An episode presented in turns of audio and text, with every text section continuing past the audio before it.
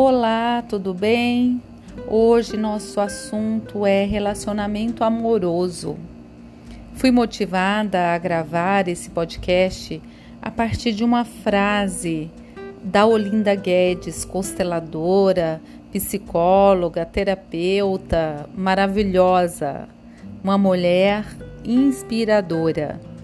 Numa das aulas dela, da imersão sistêmica, ela disse uma frase impactante que me marcou muito: que antes da felicidade existem os pais.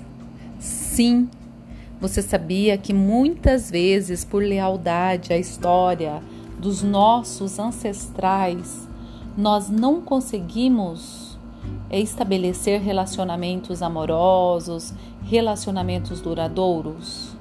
Exatamente. Por amor aos pais, aos antepassados, a gente muitas vezes não consegue estabelecer esse relacionamento tão desejado. Eu tenho atendido muitas mulheres na faixa etária dos 30 aos 40 anos que demonstram preocupação em ficar sozinha.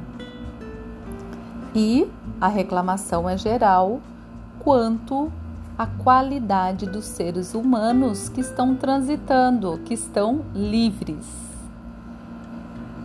Então, o objetivo deste momento é levar a reflexão sobre como anda a lealdade com o seu sistema original, com seus pais Será que você vive um emaranhamento, um sentimento de fracasso, de vazio?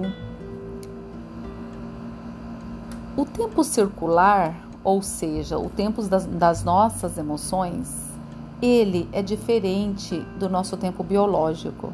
Sabia que muitas vezes a gente pode ter 50, 60 anos e ter o tempo circular de muito menos, tipo 10 anos de vida? Então é importante olhar com amor para esse congelamento emocional. De repente, nós estamos congelados e não sabemos.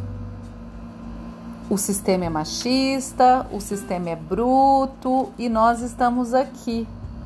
É isso que existe. A diferença na vida, na condução, desse sistema estabelecido dessa forma há tantas gerações, a perspectiva é que daqui a quatro gerações algo esteja diferente. Então, nossa responsabilidade é muito grande para construir esse futuro que vai ficar para os nossos netos, para os nossos descendentes. A dica de hoje é exatamente essa. Faça essa pergunta para você mesmo. O que será você faz pelos seus pais em nome do amor e do pertencimento? Para a gente pertencer a um sistema familiar, muitas vezes, sem nos tomarmos, sem tomarmos conta, sem termos consciência, a gente segue a lealdade. Se mamãe não teve sucesso no casamento, por lealdade, eu também penso que não posso ter sucesso no relacionamento. Se papai teve um vínculo muito profundo com uma pessoa antes de se casar com mamãe e não houve um término à altura da dignidade dessas pessoas, sabia que eu posso ter um comportamento agressivo com a mamãe ou com o papai sem me perceber disso nem tenho noção de que isso esteja acontecendo, mas isso pode ser realidade. Então, a lealdade ao nosso sistema, ao papai e à mamãe, é muito importante.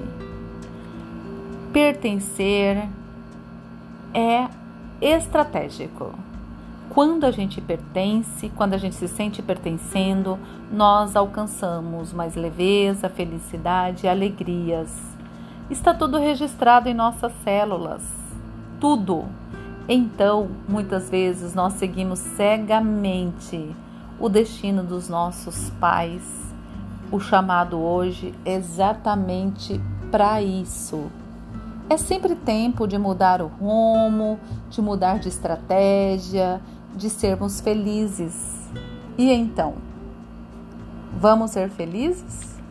Vamos deixar a lealdade que adoece de lado e vamos deixar aqui no nosso coração o papai e a mamãe que nos levam para frente, para a vida. Viver infeliz não é bacana. E se você quer muito um companheiro ou companheira para chamar de seu ou sua, permita-se.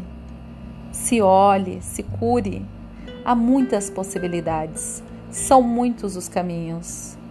E se quer falar mais sobre esse assunto, fale comigo. Meu Instagram é arroba Medeiros Terapeuta. Mande um direct e conversamos mais. Também você me encontra pelo arroba ninho.deluz. Ninho.deluz. Foi um prazer falar sobre esse assunto e nos encontramos em breve. Alegria, alegria para você e para todos nós. Namastê. Até a próxima.